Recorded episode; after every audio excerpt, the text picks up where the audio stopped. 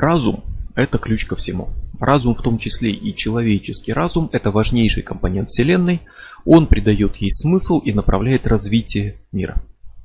Разум не узник тюрьмы из вашей черепной коробки, он не случайность. Он не какой-то просто каприз природы или приспособление к выживанию. В нем заключена суть мироздания. Нет смысла спрашивать, что первично, бытие или сознание, разум или материя. Они неразделимы. Разум человека может быть великой силой. Он может быть свободен, он может вечно жить. Но это не состояние по умолчанию, которое всем доступно, а достижение. Подобно тому, как Вселенная проходит по ступеням развития, выходя на новые уровни своей эволюции, как человеческое э, общество проходит по таким ступеням, так и Юну может подниматься выше и выше по своим ступеням, по своей лестнице Иакова, по своему пути духовного роста. И первый шаг преодоления первой завесы, которая отделяет вас от вершины, это само осознание, что мир не сводится просто к веществу, а жизнь человека не обязательно ограничивается только перетаскиванием тела своего с работы домой, обратно удовлетворением его биологических потребностей и все. Осознать большую картину, увидеть, ну, скажем так, дух за материей, понять, что есть нечто большее, чем мир, который можно пощупать и взвесить, вот это значит сделать первый шаг вверх. Но просто понять, что существует что-то, кроме материальных дел, недостаточно. Нужно еще увидеть путь и пройти по нему. А первый духовный опыт может испугать.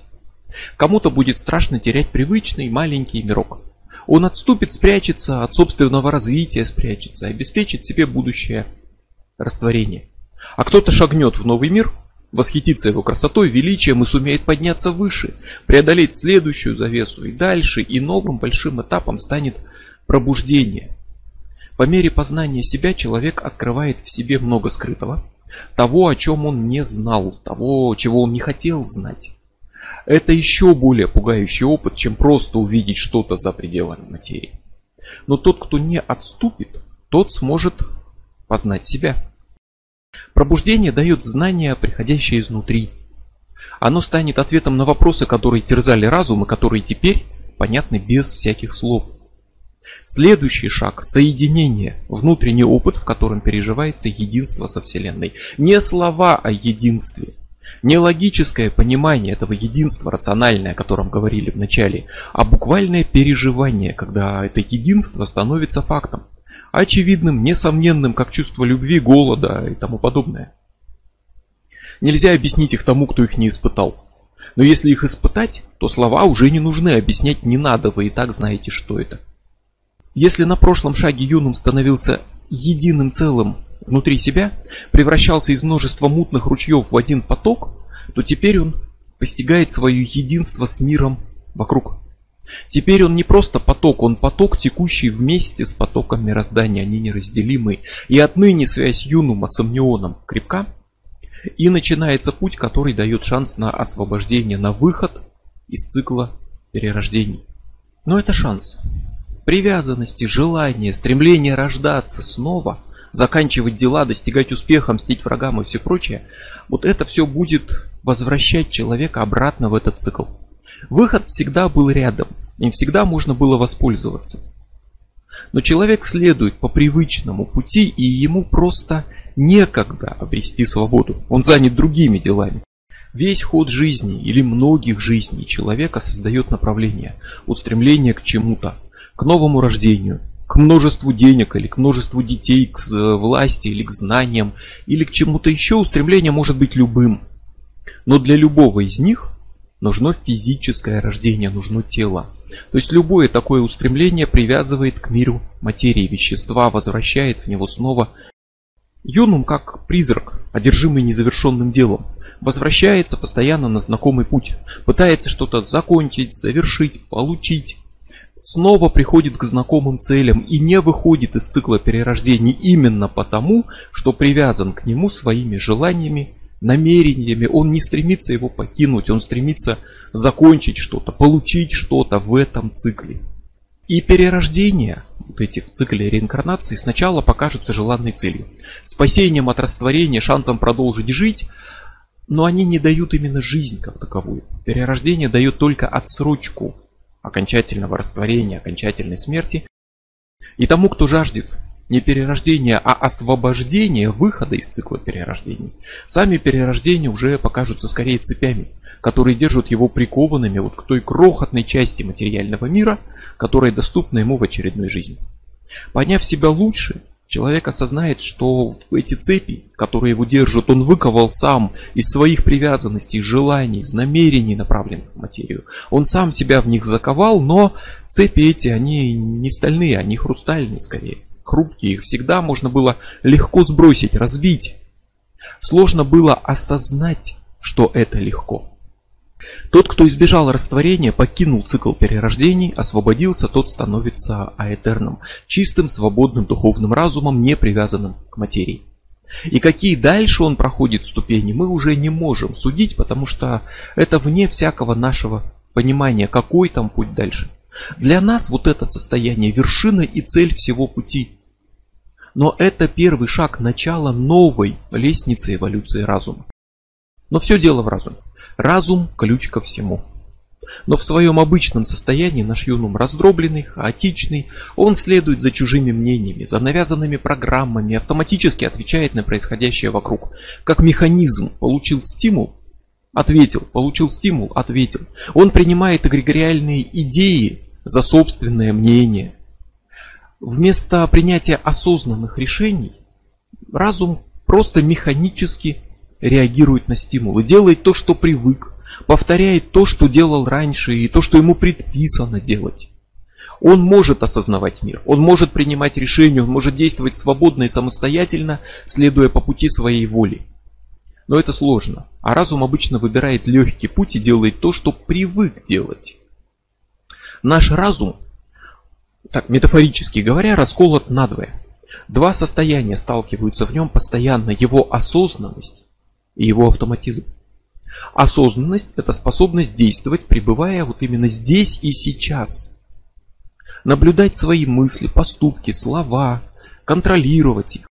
Осознанный человек не убегает в прошлое, не убегает в будущее. Он не бродит там где-то в своих фантазиях, не ведет бесконечный мысленный диалог с самим собой, не отрабатывает предписанные программы. Осознанный человек понимает ситуацию, принимает решения с учетом уникальной текущей ситуации, понимает причины и последствия своих решений и поступков. Он свободен в своих решениях и поступках. Может показаться, конечно, что именно так и происходит, всегда и с каждым, но это не так. Большую часть жизни человек просто выбирает одну из готовых программ и выполняет ее. Живет как механизм, как насекомое. И вот это уже автоматизм. Автоматизм это состояние противоположной осознанности, механическое, которое сводится к ответу на внешние стимулы. Вот это обычное состояние, в котором большую часть времени пребывает нетренированный разум, даже если человек сам этого не замечает. В автоматизме человек реагирует на стимул. Не контролирует свою реакцию, не осознает, просто реагирует, действует без четкого понимания ситуации, повторяя привычные действия, которые когда-то делал. Человек механически стремится к тому, что привык считать целью. Радуется тому, что программа предписывает считать радостным. Злится на то, что программа предписывает считать недопустимым. Он без размышления отвечает на стимул и часто практически не способен не только отклониться от предписанного автоматизмом порядка действий, но даже заметить сам автоматизм. Предложите человеку, который живет автоматически нужный стимул, и он автоматически ответит на него нужной реакцией. Это абсолютно именно механическая жизнь, просто отработка программ. Здесь нет выбора принятия решений. Только отработка программ. Здесь нет полноценной жизни, осознания себя, свободы. Есть только механическая жизнь. Иногда это очень полезно и удобно на самом деле. Вы заходите в знакомое помещение, вы не размышляете, вспоминая, где же выключатель. Вы просто его в темноте нажимаете рефлекторно. Вот это тоже автоматизм. Очень удобно. Но если выключатель перенести в другое место, если вы в другом помещении, рука все равно будет тянуться к привычному месту, где ничего нет. Вот это автоматизм. И точно так же человек тянется к привычному и в гораздо более сложных, важных ситуациях. Совершая поступок, он не принимает решения, а механически повторяет то, что делал, повторяет привычную реакцию. В прошлом была похожая ситуация. В ответ на нее был совершен какой-то поступок. Автоматизм подсказывает, что нет нужды утруждать разум поиском решения. Решение когда-то уже было получено. Поэтому нужно просто повторить тот же поступок. А потом повторить его снова, снова, снова. Ситуация изменилась. Она только немножко похожа на ту, что была раньше. Но автоматизм все так же требует повторять и повторять тот же поступок, то же решение, те же ошибки. Автоматические программы разума, конечно, сложнее жизни, чем поиск выключателя в темноте или чем поведение муравья, но они такие же автоматические и также подменяют собой поиск решения жизненных проблем. То, что кажется сознательным выбором, очень часто диктуется просто очередной программой автоматизма. Люби то, что привык любить. Ненавидь то, что тебя научили ненавидеть. Повторяй прошлые поступки, пускай даже они были неверными. Повторяй. Повторяй ошибки. Потому что просто путь к ним уже известен и предписан автоматическими программами. И проще повторить ошибку, чем искать новое решение, в котором ошибки нет.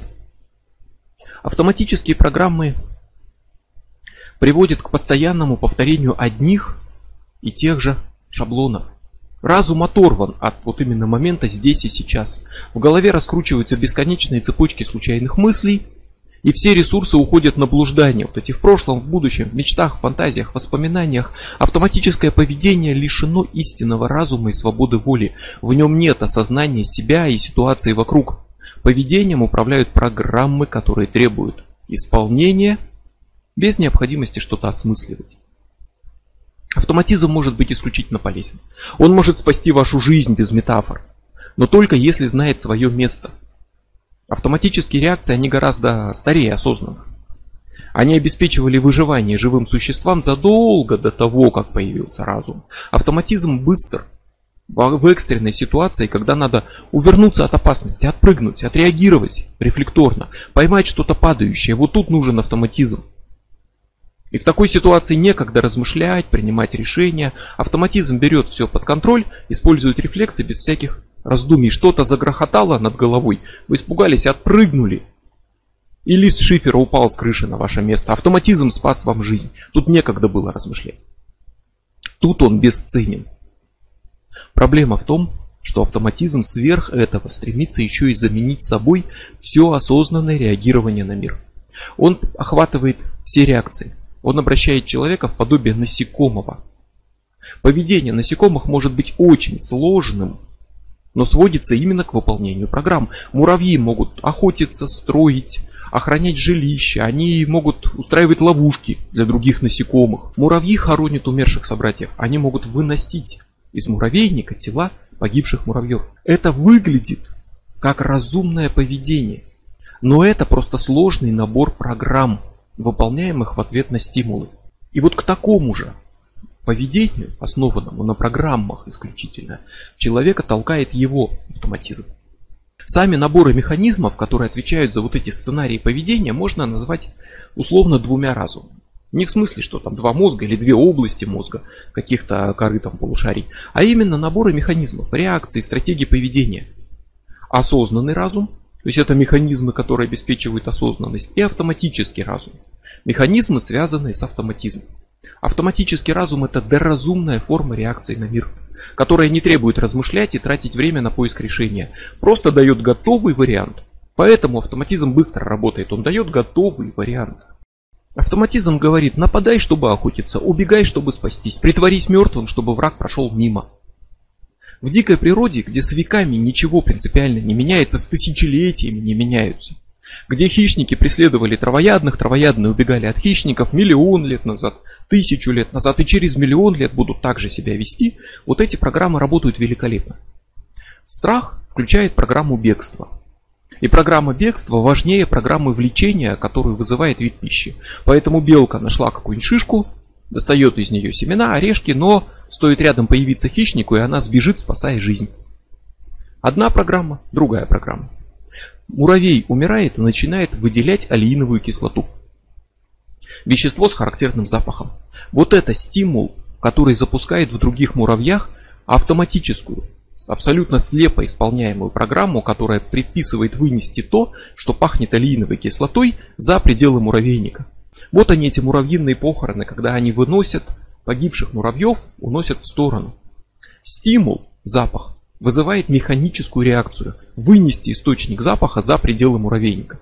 Но если взять живых муравьев опрыскать алииновой кислотой, другие муравьи их поймают, вынесут их из муравейника и не пустят обратно, пока запах не рассеется. Если муравьи несут муху в муравейник и на нее капнуть алииновой кислоты, включится программа, муравьи вынесут эту муху обратно и похоронят в стороне. Это выглядит разумным поведением, но это просто программа реакции на запах алииновой кислоты. Тут нет осознания ситуации, нет принятия решений. Каким бы разумным ни выглядело поведение муравьев, это механическая реакция на стимулы. И у них эти программы работают. Они отшлифованы миллионами лет существования жизни. Они совершенны. Но работают они только в тех условиях, в которых сформировались. Кот в природе копает землю после туалета, чтобы уничтожить следы, скрыть запах и не выдавать своего местоположения. Но и домашний кот упорно скребет пол. Он механически выполняет программу, он не может закопать свой лоток в ламинат там, или в линолеум. Ситуация изменилась, автоматическая программа не предполагает существование пола, лотка, линолеума. Но она все равно выполняется, она не подходит к ситуации, она не имеет смысла, но она выполняется. И в быстро меняющихся условиях программы перестают работать. В условиях человеческого общества, которое меняется очень быстро, программы перестают работать. Вот здесь на их место должна прийти осознанность, которая позволяет изучить ситуацию, сделать выводы, найти уникальное решение. И может показаться, что человек именно так и поступает и находит эти решения, но его поведение – чаще всего диктуется просто автоматическими программами. Они сложнее, чем программа муравьев. Они, может быть, не такие буквальные, но они такие же автоматические. Автоматический разум не принимает решения, не анализирует.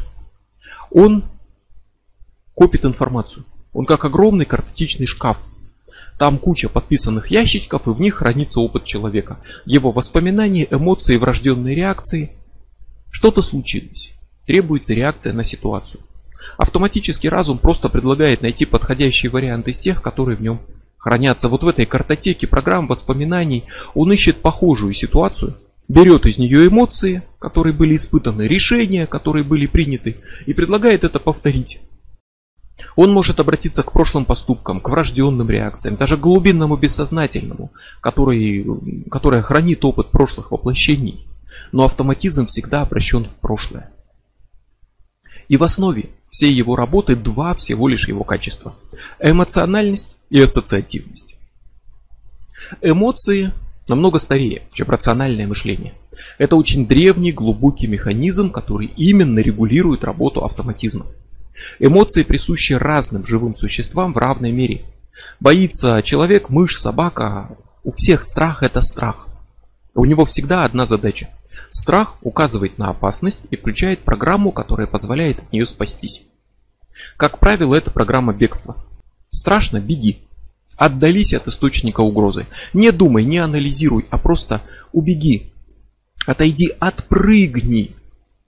Эмоции не нуждаются в осознанности, поэтому они составляют суть и центр автоматических реакций. Эмоции это выключатели, которые запускают программы поведения. Страх предписывает спасаться от угрозы, а гнев включает программу атаки. Он предписывает напасть и уничтожить что-то нежелательное. А интерес предписывает изучить внимательно что-то, что может оказаться нужным и полезным. Стимулы вызывают эмоции. Эмоции запускают программы поведения. За каждой эмоцией стоит своя программа. И если сосредоточиться именно на этих автоматических программах, то у эмоций найдутся четыре задачи. Первая – это оценка.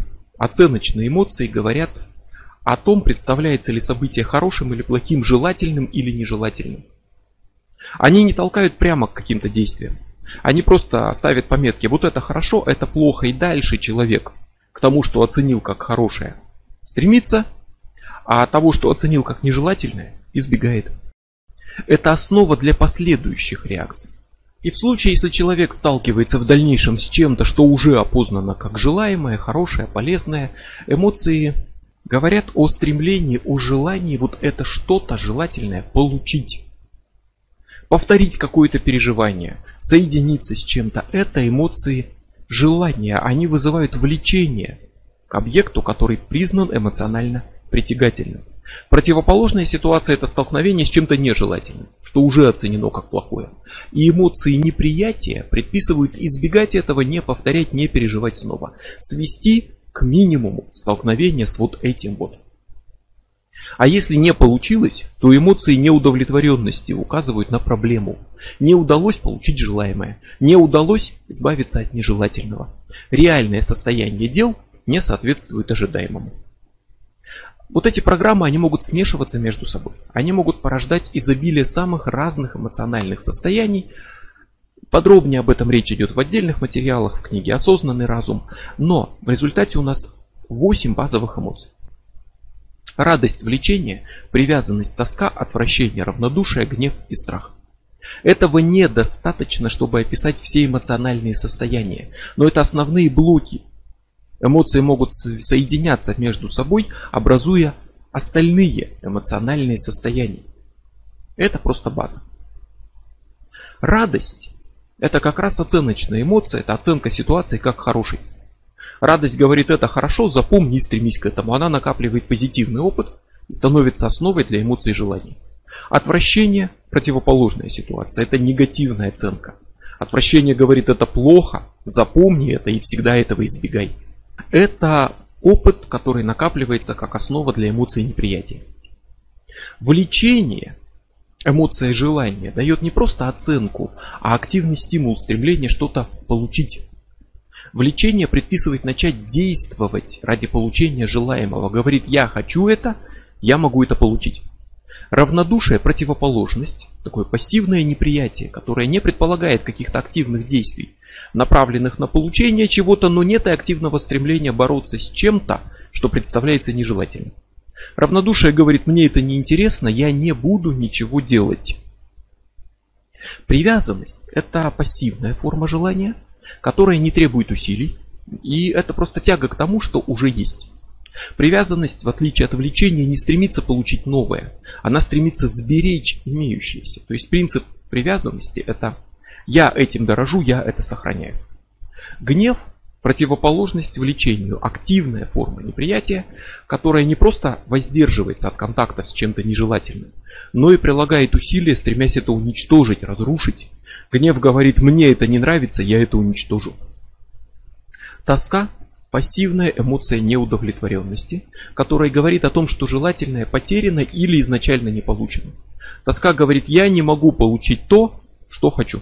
И страх – противоположная эмоция, возникающая из-за столкновения с чем-то нежелательным, что не удалось уничтожить. То есть страх говорит, я не могу это уничтожить, я должен от этого спасаться. Гнев стремился атаковать то, что ему не нравится. А когда это невозможно, когда победить нельзя, остается страх и бегство, как форма спасения от угрозы, против которой бесполезно биться, которую нельзя сокрушить. Все эти базовые эмоции могут проявлять себя на разном уровне, с разной силой, порождая какие-то градации. Тревога, страх, ужас, паника и так далее, это все варианты одного состояния. Они могут смешиваться между собой, объединяться по 2-3 такие базовые эмоции, порождая опять-таки новые эмоциональные состояния. Но вот это вот основа. В том числе это основа работы автоматизма. Это базовые эмоции, которые запускают базовые программы. Какое-то событие, стимул вызывает эмоцию. Эмоция запускает программу, которая с ней связана. Это простой и быстрый механизм, который работает на чистом автоматизме, и эмоции в нем играют роль переключателей, которые запускают нужные программы поведения. Эмоция как реле. Пришло Событие, какой-то стимул, эмоция включилась, запустила программу. Стимул вызвал страх, страх активировал программу бегства. Вы услышали резкий шум неожиданный и отпрыгнули в сторону. В этом суть работы всего автоматического разума. Им управляют цепочки автоматизма. То есть последовательности вида стимул, эмоция, реакция. События внешнего мира требуют как-то на него ответить. Автоматический разум не ищет новый путь. Он обращается к опыту и эмоциям. Стимул вызывает эмоцию, эмоция включает программу ответа. Угроза, страх, беги. Конфликт, гнев, бей. Увидел что-то нужное, влечение, бери это себе. Стимул, эмоция, реакция. Эмоция включает поведенческие программы. Предписывает, например, бояться того, чего боялся раньше. Радоваться тому, чему уже радовался. Это привычная цепочка. Стимул, эмоция, реакция. Если вы наблюдаете за собой, если вы осознаете свои эмоции, осознаете их причины, программы, которые они активируют, то вы можете взять их под контроль. И цепочка автоматизма прервется. Осознанное не бывает автоматическим. Осознанность позволит вам решать по своему усмотрению, поддаваться этим программам, которые могут быть вполне правильными и уместными, или не поддаваться. Но осознанность человека обычно изначально мала. А автоматизм берет верх снова и снова и снова. Эмоции делают свое дело, требуют ответных поступков, но в социуме многие программы уже отказываются работать. Если сотрудника компании его директор на работе раздражает, сотрудник испытывает гнев. Гнев предписывает атаковать. Дикое животное напало бы. Но сотрудник компании не дикое животное в других условиях, он не нападает, он не начинает драку с директором, как правило. И может показаться, что все, автоматическая программа не выполняется, осознанность восторжествовала. Но программа просто выбрала более сложный путь. Человек испытал гнев, программа запущена. Гнев требует атаковать, а атаковать нельзя. И вот если программа будет осознанна, сердцевина цепочки автоматизма разрушится, и программа остановится. Если же нет, то программа все равно будет исполнена, но косвенно. В отношении кого-то постороннего, например. Человек придет домой и накричит на жену, как будто она во всем виновата. Или в магазине с продавцом, там, с кассиром закатит какой-то скандал. Гнев запустил программу атаки и нужно кого-то атаковать. Пусть даже не того, кто вызвал гнев. Или гнев будет подавлен, останется внутри а программа продолжает требовать исполнения снова и снова, и гнев копится, и однажды выплескивается наружу в виде вспышки агрессии, которая направлена на случайных людей. Или на вещи, как человек делает, который в гневе все ломает вокруг себя, там крушит мебель и так далее. Или на самого себя, в конце концов, как человек, который лупит кулаком по стене в гневе, и только себе в результате травмирует пальцы. Программа гнева не была исполнена, она была поставлена на паузу, и однажды таких поставленных на паузу программ станет так много, что гнев все же сумеет реализовать механизм атаки в самой странной и нелепой форме. И человек может искренне верить, что принял свое личное решение, оправдывать его, говорить себе, что это другие виноваты. Или что его довели, что его так научили, что это указание религии, норма морали и так далее, и так далее.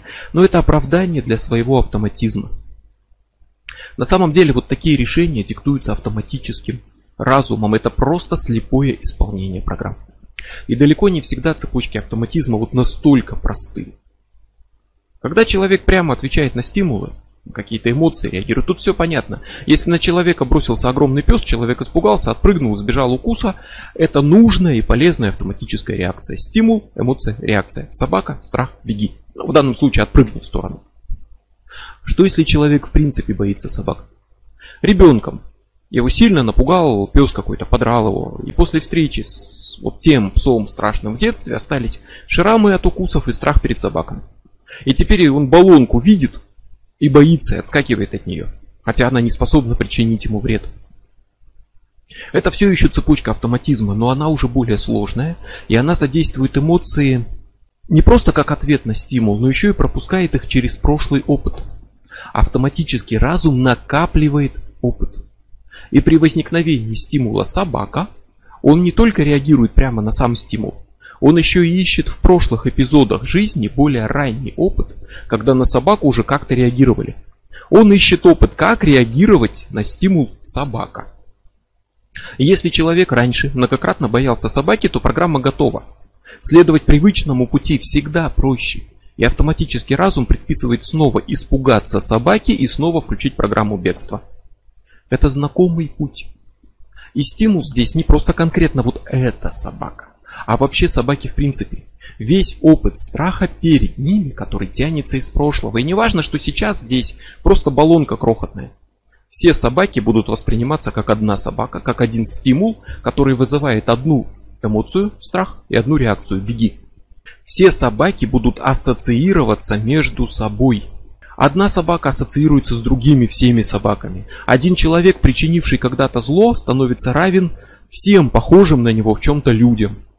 И на всех реагирует человек примерно одинаково. Для автоматизма достаточно того, что они схожи. Он ассоциирует вещи между собой. Вот это его второе качество. Если когда-то в детстве там какой-то плохой человек причинил вам огромное зло, и вы его хорошо запомнили, возможно, схожие с этим человеком люди самые замечательные, но ассоциирующиеся вот с тем злодеем будут вызывать у вас какую-то негативную эмоциональную реакцию. Это ассоциативность. И здесь эмоции испытываются через обращение к прошлому. Эмоция, испытанная в ответ на непосредственный стимул, это прямая эмоция. А вот в данном случае, когда речь идет именно о прошлом опыте, идет э, в ход ассоциированная эмоция. То есть она возникает не прямо в ответ на стимул, а именно по ассоциации. Из-за того, что стимул похож на какой-то другой, более ранний, в ответ на который эмоция уже возникала.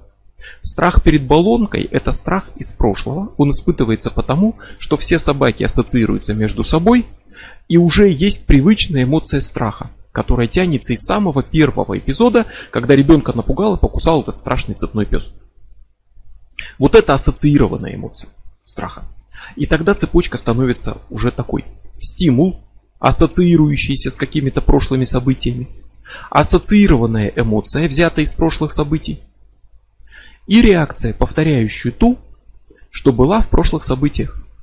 Стимул, страх из прошлого, эмоция. И инструкция «беги и спасайся от баллонки». Автоматический разум не принимает решения, он не оценивает вот именно эту баллонку, степень угрозы, которая от нее исходит и так далее. Он ищет ответы в прошлом и бесконечно повторяет одно и то же.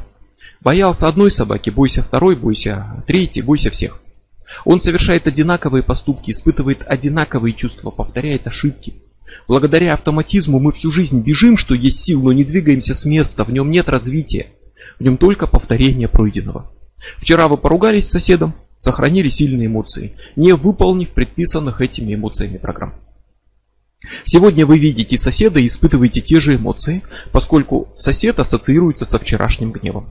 Завтра сосед сделал вам что-то хорошее, а вы уже ищете подвох, потому что сосед это гнев, а гнев это сигнал к атаке. Сосед это стимул для начала атаки, для начала нового конфликта, и начинается новый конфликт. Вот это эхо эпизода. Реакция, вызванная воздействием какого-то прошлого эпизода, события жизни, которое на вас продолжает влиять. Время прошло, а оно продолжает на вас влиять, включать цепочку автоматизма, заставлять испытывать эмоции и реагировать как отголосок прошлых событий. Эхо страха и гнева, эхо боли и радости, эхо старой обиды, они возвращаются к вам через цепочки автоматизма новым страхом, Гневом, болью, радостью, обидой они повторяются снова и снова. Вы становитесь рабом автоматического гнева, страха, автоматической радости, автоматических желаний, автоматических потребностей, которые сформировали вы сами или которые вам навязали со стороны, в том числе как эгрегориальные идеи. И хочется сказать себе, у меня все не так, я разумный, осознанный, нет во мне никаких программ, я не живу автоматически. Но это будет как раз следование привычной автоматической программе. Осознайте эмоцию, которая стоит в центре цепочки автоматизма. Сумейте посмотреть на нее объективно, непредвзято, а, без осуждения, без привязанности. И ситуация изменится. И вместо автоматической цепочки опасность, страх, беги, например, стимул, эмоция, реакция, вы получите осознанное решение. Опасность, страх, осознание страха, оценка опасности и принятие решения в соответствии с ним. Осознанность прервет исполнение автоматической программы. Но это простой случай и простая эмоция, которая вызывается каким-то стимулом напрямую. Ассоциированная эмоция уходит далеко в прошлое. И чтобы прервать вызываемую ей цепочку автоматизма, вам придется последовать за ней в свое прошлое. Ничто полностью не забывается. Ваше прошлое не исчезло, оно просто скрылось. То, что неосознанно становится частью автоматизма, диктует программу и управляет вашим поведением. И чтобы полностью избавиться от э, программы, которая тянется из вашего прошлого через всю вашу жизнь, снова и снова управляя вашим поведением, вам придется последовать за ней в прошлое, найти ее истоки и понять, как вообще началась эта вот цепочка автоматическая, откуда тянутся эмоции. Придется начать осознавать себя тем, кем вы были когда-то. Вы меняетесь так же, как все вокруг. Не только в новом телесном воплощении вы становитесь новым человеком, но и каждую секунду своей жизни в одном теле вы постоянно новый человек. Вы сейчас не тот, каким были 10 лет назад. Но вы сейчас последствия того, каким вы были. Решения, поступки из прошлого определяют вашу жизнь в настоящем. И чтобы понять то, что происходит с вами сейчас, вам нужно вернуться назад. Осознайте прошлое, и вы найдете там истоки ваших автоматических программ. Вы сумеете обрести от них свободу и перейти от автоматической механической жизни, такого человека насекомого, человека механизма, к настоящей свободной жизни. Осознайте прошлое, и вы увидите себя другого. Вы вспомните, кем вы были на протяжении всей этой вашей жизни и даже тех, что были до нее. Осознайте прошлое, и вы осознаете происходящие в вас перемены. Вы перестанете цепляться за иллюзию вечного и неизменного эго и примете себя целиком. Вне иллюзий, как поток, текущий через Вселенную. Все возвышенные духовные устремления, о которых шла речь, познание своей воли, пробуждение, получение шанса на новые воплощения, освобождение от них, требуют именно осознанности. В автоматизме нет истинной личности. В автоматизме нет ничего, что способно жить, перерождаться, обрести свободу. Это все может сделать только осознанный разум. А автоматизм это просто механическое выполнение программ, тут нечему перерождаться. Но осознанность потребует войти в такие сумеречные области вашего разума, которые обычно как раз таки управляются автоматизмом. Найти там его программы, разрушить их и обрести свободу вместо механической жизни.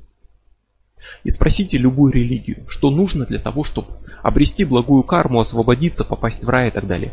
Прежде всего вам скажут о важности веры, и обычно будет подразумеваться, что это вера конкретно этой религии.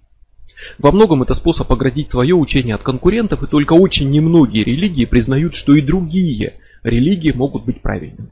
Это всегда говорит в пользу, кстати, таких религий. Кроме того, вам скажут, что важен образ жизни, поступки, соблюдение правил и заповедей. Правила могут быть совершенно разными, некоторые очевидные, понятные, другие просто навязаны какой-то культурой, как случайный местный обычай, который стал догмой. И гораздо реже Здесь вспомнят о важности самосовершенствования. Но ваш будущий путь зависит именно от вас.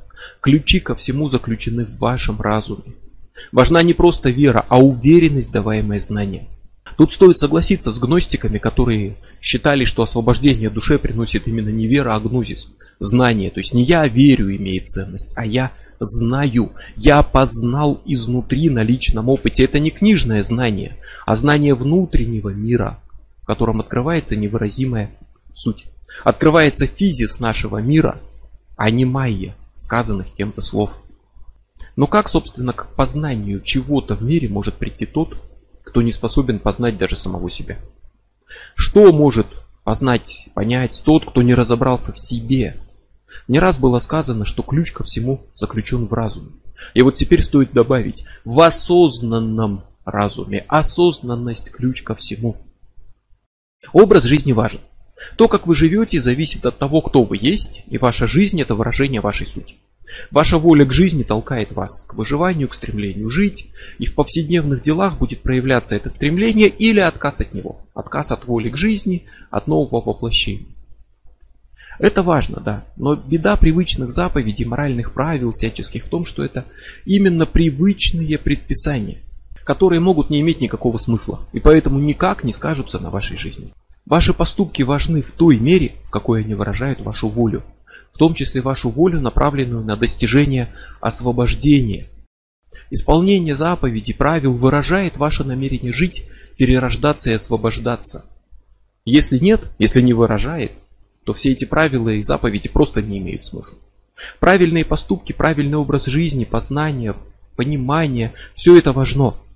Но ключом ко всему остается ваш осознанный разум. Хаос в разуме создает хаос в личном автоне. Он не станет полным и совершенным, не станет гармоничной и уравновешенной копией вашей личности. Он не сможет продолжать жить в новом теле или вне тела вообще.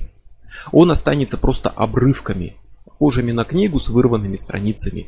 И он растворится после того, как тело умрет. Все автоматическое, скрытое, непознанное, раздробленное умрет вместе с телом.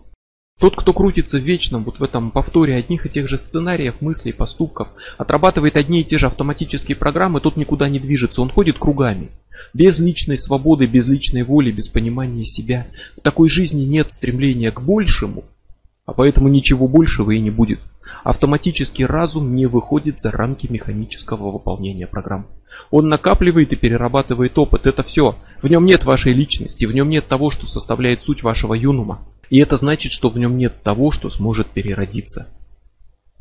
Автоматизм погибнет вместе с телом.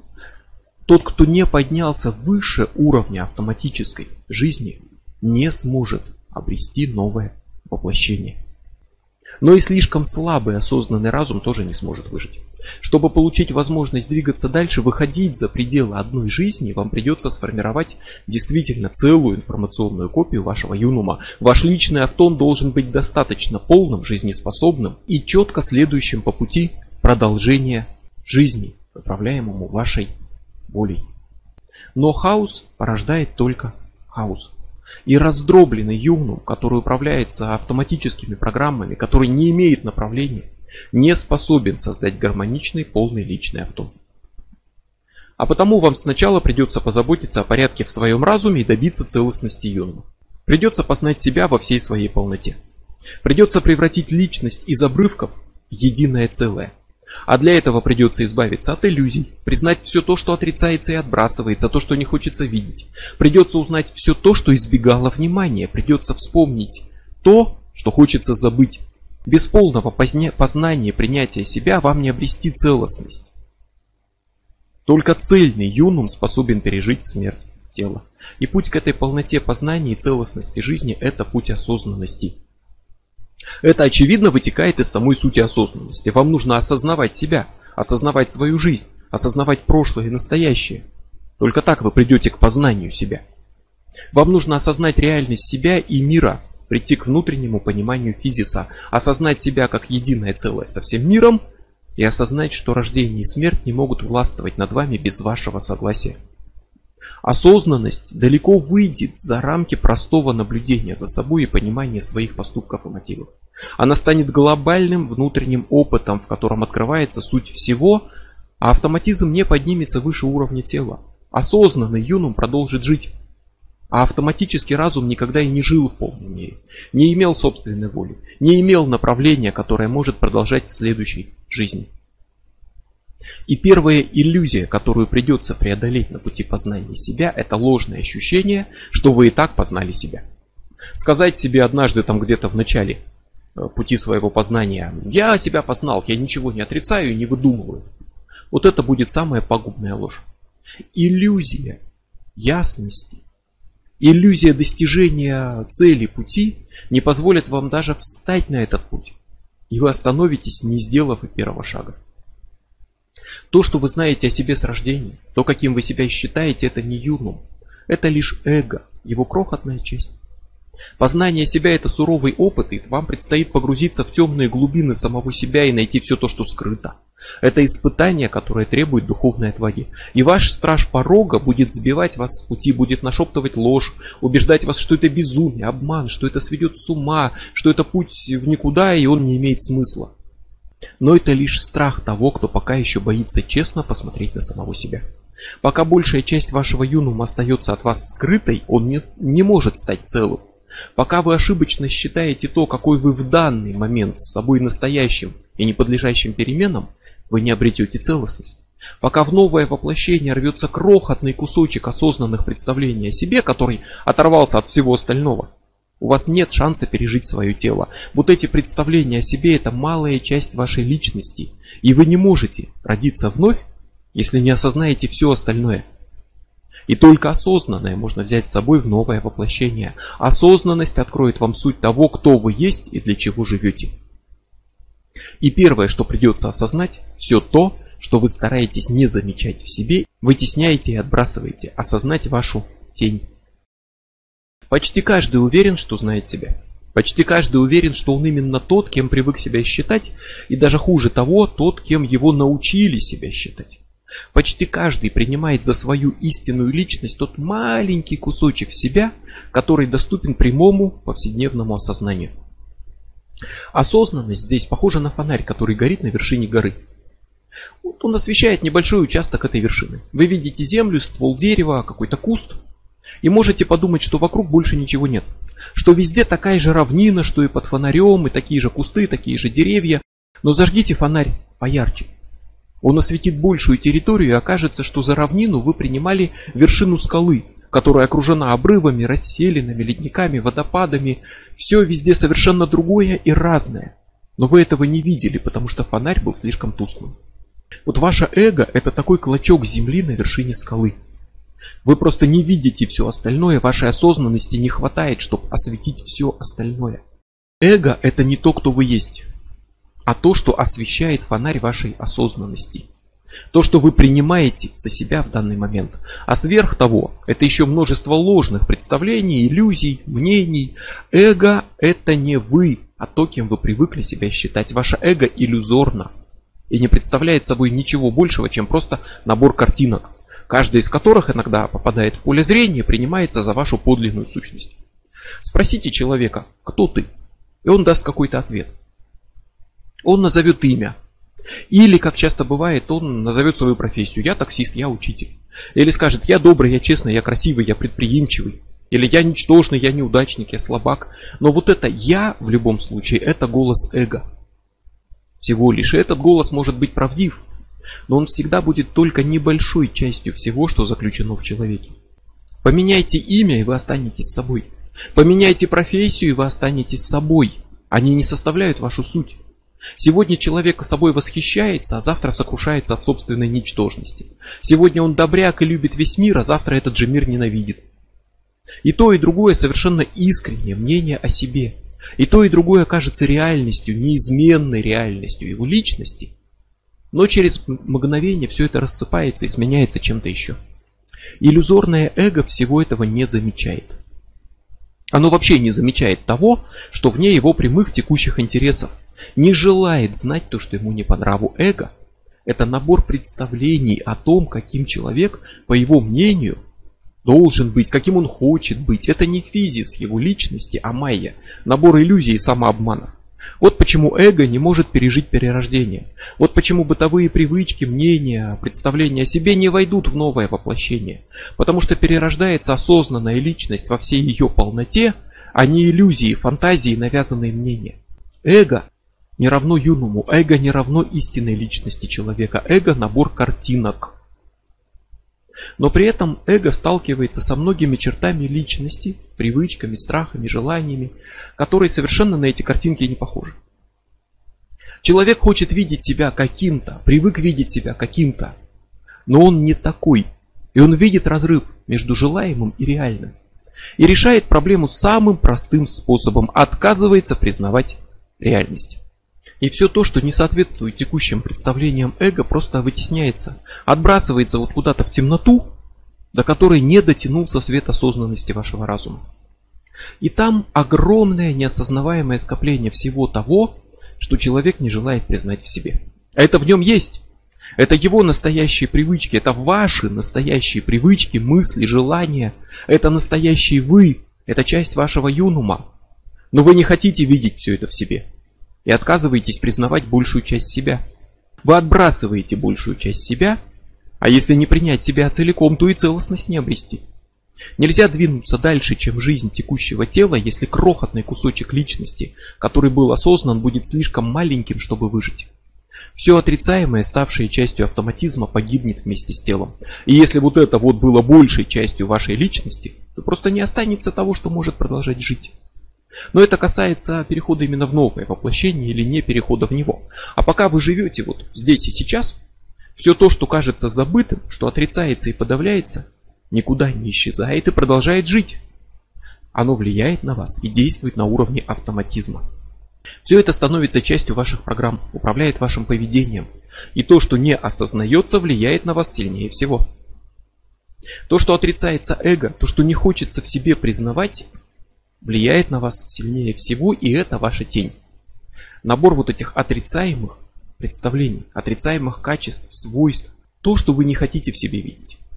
Обычно тень куда обширнее и сильнее, чем эго, и именно она становится источником сильнейших автоматических реакций. Непризнанная вами часть вашего юнума скрывается где-то там во тьме, как изгой, и вы не можете ее контролировать. Когда вы отказываетесь признавать свою агрессию, она остается агрессией, но вы теряете над ней контроль. Когда вы отрицаете свои страхи, они продолжают вас пугать. Но вы теряете над ними контроль. Отрицаемые желания продолжают вас манить, но отрицая их, вы лишаетесь возможности ими управлять, и тогда они начинают управлять вами. Вы не видите их. Увидеть их значит их признать. А признавать в себе очень многое человеку совершенно не хочется. Попытаться решить проблему значит признать эту проблему.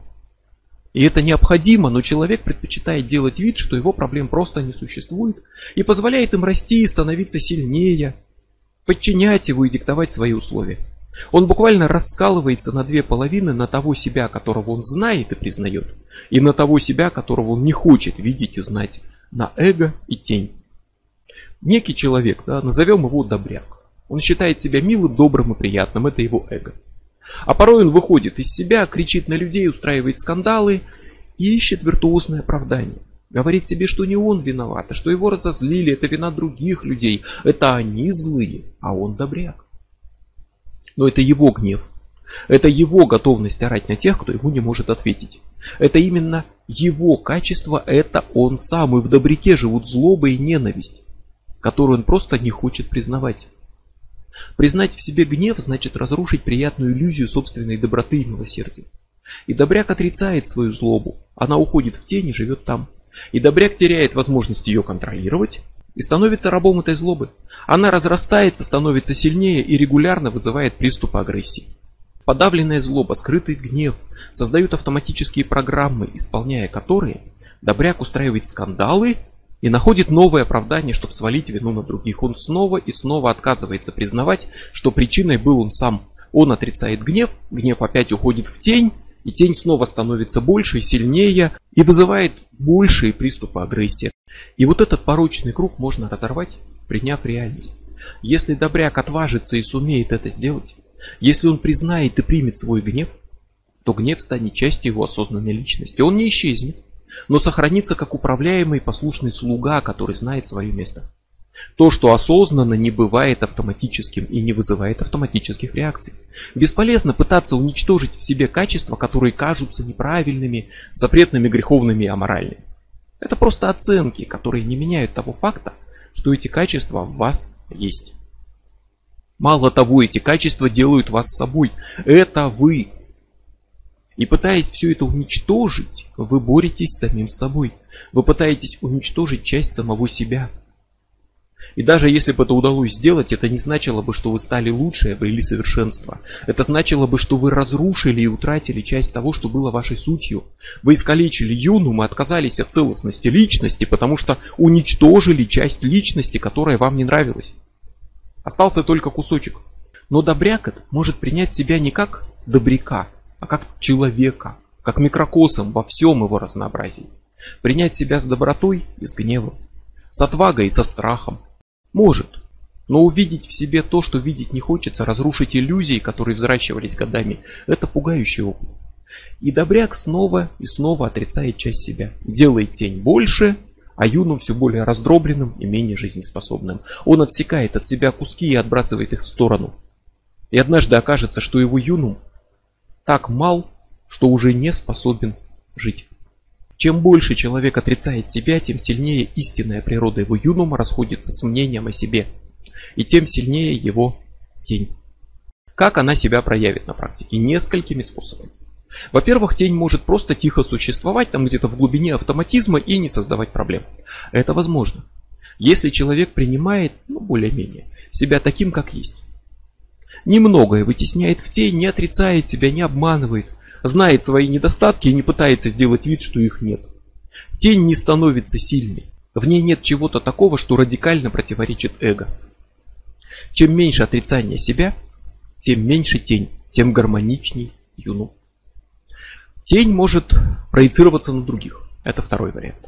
Глядя на людей вокруг, человек неосознанно приписывает им свойства своей же собственной тени. Он в людях видит не их качества, а свои. Причем видит в них те свои качества, которые в себе признавать не хочет. Люди как зеркало. Он в них смотрится и видит в них свою суть. Его собственные отрицаемые проблемы кажутся проблемами других. Его отрицаемые качества кажутся качествами всех, кто его окружает.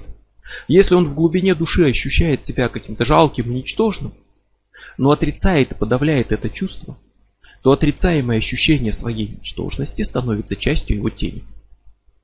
И, во-первых, человек пытается доказать самому себе, что у него нет ощущения вот этой ничтожности, он пытается показать свое величие, красуется перед окружающими, хотя им все равно и красуется он только перед самим собой.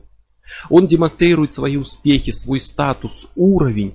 Даже если показать нечего и никому это не интересно, он все равно это делает, чтобы самому себе на уровне эго попытаться доказать, что он не считает себя неудачником. И одновременно его тень, которую он именно считает себя жалким и ничтожным, проецируется на других. И он видит в людях то, что отрицает в себе. Видит не их качества, а свои отрицаемые качества. И живет с ощущением, что вокруг одни жалкие, ничтожные людишки. Но люди вокруг зеркала, в котором видны его проблемы. Их ничтожность, как он думает, это отражение его подавленного ощущения собственной ничтожности. Приняв вот это ощущение, разобравшись с ним, он мог бы решить проблему. Тем более, что скорее всего он вовсе не ничтожество далеко, но чтобы понять это, придется признать, что именно ничтожеством он себя ощущает в глубине души. А делать этого не хочется. И чем сильнее отрицаемая проблема, тем сильнее становится реакция на тех, кто напоминает об этой проблеме. Он видит в них то, что не желает видеть в себе. Тень разрастается, подчиняет человека, порождает мощные автоматические реакции. Под влиянием тени запускаются мощнейшие программы автоматического разума, а когда эго берет верх, то находит очередной самообман, придумывает оправдание. И эго будет отрицать реальность того, что было совершено под влиянием тени, вытеснит случившееся под влиянием тени обратно в тень и сделает ее еще сильнее. И в следующий раз автоматизм окажется еще сильнее и окажет еще большее влияние на человека. Или еще один вариант того, что может произойти с тенью, это ситуация, в которой тень может быть опознана, понята и изучена. Тогда она выходит на уровень осознанного разума. Нет темноты на свету, нет автоматизма в осознанном. Тень становится частью осознаваемого юнума. И вот это уже шаг по пути обретения целостности личности, не будет целым тот, кто отрицает часть самого себя. Осознанная тень станет источником силы, энергии. Примите ее, познайте, и разрозненные куски вашего юнума начнут складываться в единство цельной личности. И это все касается одного человека. Но мы все связаны, никто не существует полностью изолированно.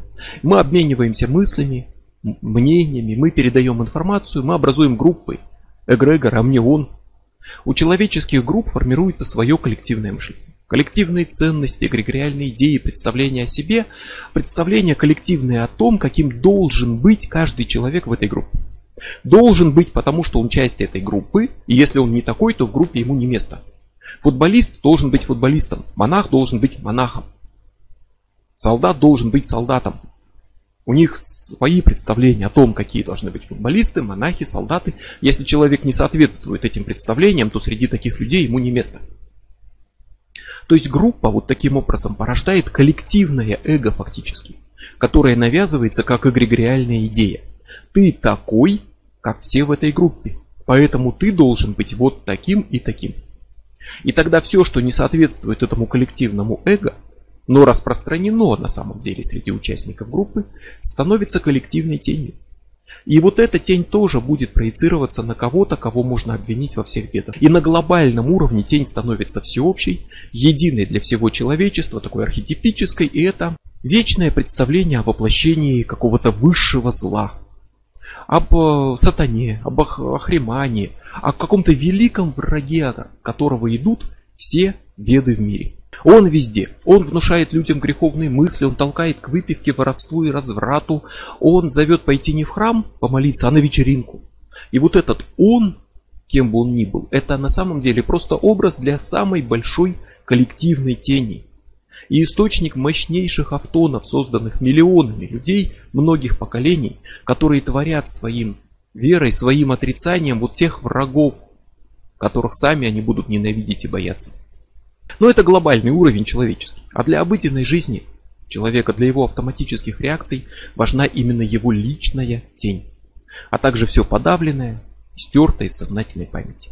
Его страхи, тревоги, тайные желания, фобии, детские травмы – это все источники автоматических реакций, которые заставляют действовать бездумно, иррационально, автоматически.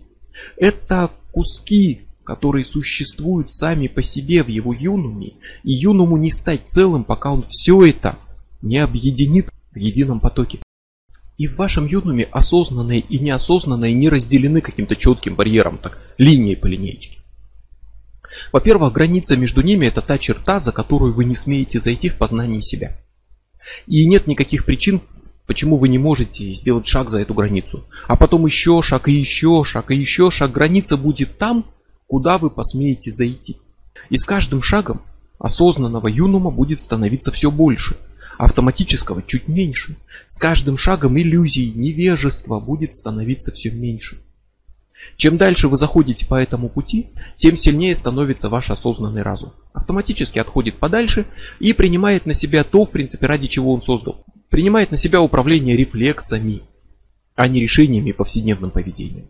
Чем больше вы осознаете себя, тем больше становитесь собой. Тем свободнее вы становитесь, получая возможность полноценно думать и решать, а не просто исполнять автоматические программы. Познавая себя, вы позна... понимаете, кто вы и для чего живете. Вы открываете свою волю, как выражение вашей уникальной личности, живущей уникальную жизнь. Каждый осознанный фрагмент этой вашей личности сливается с прочим, укрепляет цельный, единый юнум, в котором царят гармония, порядок, и он формирует такой же цельный гармоничный информационный след. Ваш личный автон обретает завершенность и может переродиться – Осознанность не просто делает вас свободным в этой жизни. Осознанность открывает путь к продолжению жизни снова и снова и к освобождению, как к истинной свободе. Перерождение это отбор, который проходит только достаточно развитые юномы. Его не пройти тому, кто провел жизнь в бесконечной отработке предписанных программ. Только осознанный разум сможет избежать растворения или даже обрести однажды освобождение и стать этерном. В автоматическом разуме нет полноценной жизни, мышления, понимания. Только слепое исследование программам, в нем просто нечему жить. Муравей живет как биологический механизм, реагирующий на стимулы. Он не переродится и не продолжит жить. И разум человека, он, конечно, несоизмеримо совершеннее, но если человек не сводит себя до уровня чистого автоматического разума, отрабатывает его программы, пусть даже самые сложные, то он опускает себя до уровня муравья, опускается до уровня биологического механизма, лишенного истины личности свободы воли, и тоже не может переродиться. Живя в автоматизме, вы обрекаете себя на растворение. Познай себя. Вечный совет, который давали еще античные философы. Познай себя, чтобы стать собой. Чтобы понять, кто ты, зачем живешь и как тебе нужно жить. Что делать и чего не делать. Познай себя, чтобы начать познавать мир вокруг себя, познай себя во всей полноте, принеси свет осознанности в каждый темный кусочек той вселенной, что заключена в тебе, и той, что простирается снаружи, и граница между ними однажды исчезнет. Потому что граница это всегда была лишь еще одной иллюзией, и это тоже предстоит осознать.